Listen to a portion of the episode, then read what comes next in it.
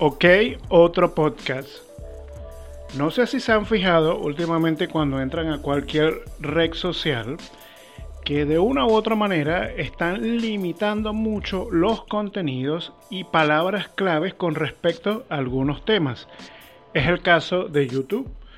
YouTube, esta gran plataforma que permite colgar a cualquier video y a muchas personas, lo que llaman los creadores de contenido, poder de una u otra forma monetizar lo que hacen. Por eso el título de este episodio es así. Yo tú monetiza y tú no. ¿A qué se debe esto? Hace poco vi las declaraciones que dio una YouTube mexicana que se llama Jocelyn Hoffman, mejor conocida como Jostot, y decía que YouTube está censurándole el contenido y está obligándola a que no hable de ciertos temas. Entonces ella está haciendo una denuncia pública en el mismo YouTube y en diferentes redes sociales de su uso para que la gente se dé cuenta que este, esta compañía que pertenece a Google de una u otra manera está coaccionando en su contra para que no suba determinado tipo de contenido y, que tiene que ver con, en ese caso, con las elecciones que se habían hecho para concejales o diputados, no, no estoy muy enterado específicamente para qué tipo de elecciones, pero decía que muchos influencers fueron comprados para que tomaran determinada acción las personas que fueran a votar con respecto a un candidato u otro. Entonces, dentro de todo este problema, YouTube, ella cruza unas cartas o unos correos electrónicos con los directivos de YouTube o con las personas encargadas de, del marketing de, de YouTube donde ella le decía que bueno, que ella no puede seguir subiendo contenido si no está monetizada porque está censurada. Pues en, YouTube hay lo que llaman los strikes, que cada vez que cometes un strike es una falta y cuando llegas a los tres supuestamente te suspenden el canal. Me, imagino que así sucede.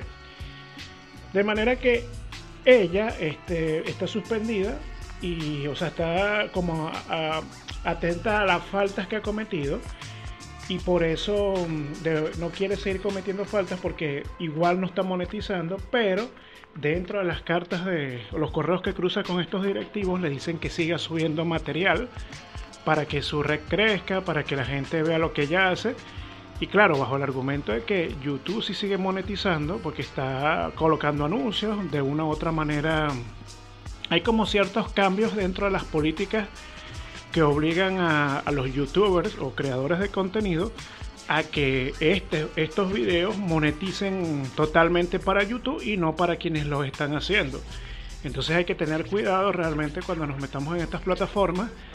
Los contenidos que posteemos o publiquemos a diario o interdiario o con la frecuencia que lo estemos haciendo, porque de una u otra manera las redes sociales no son nuestras, incluyendo YouTube, que es una red social también tenemos que estar al tanto de que esa letra pequeña que no estamos leyendo, que cambia constantemente porque nos llegan correos con cambios de política, lo podemos cerciorar con cada una de las redes sociales donde estemos suscritos, que es así.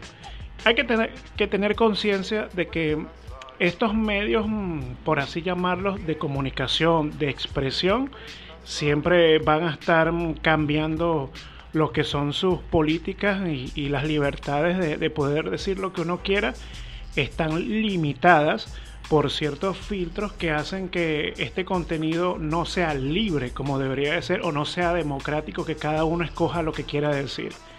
Entonces YouTube está monetizando y tú no. Pero bueno, es una manera también de ver que las cosas van cambiando progresivamente en el tiempo y que convenientemente no les conviene que la gente sepan la verdad. Porque evidentemente en el caso de esta youtuber que expuso a estos influencers y a estos políticos, estaba lógicamente diciendo la, la verdad porque estaba bien argumentado. Pero más allá de eso, es que así como ese tema es censurado, muchos temas se van a ir censurando conforme pasa el tiempo. Entonces hay que crear espacios propios donde podamos expresarnos y bueno, a lo mejor hasta se crea una anarquía digital. Eso quería comentarles, ¿ok? Otro podcast.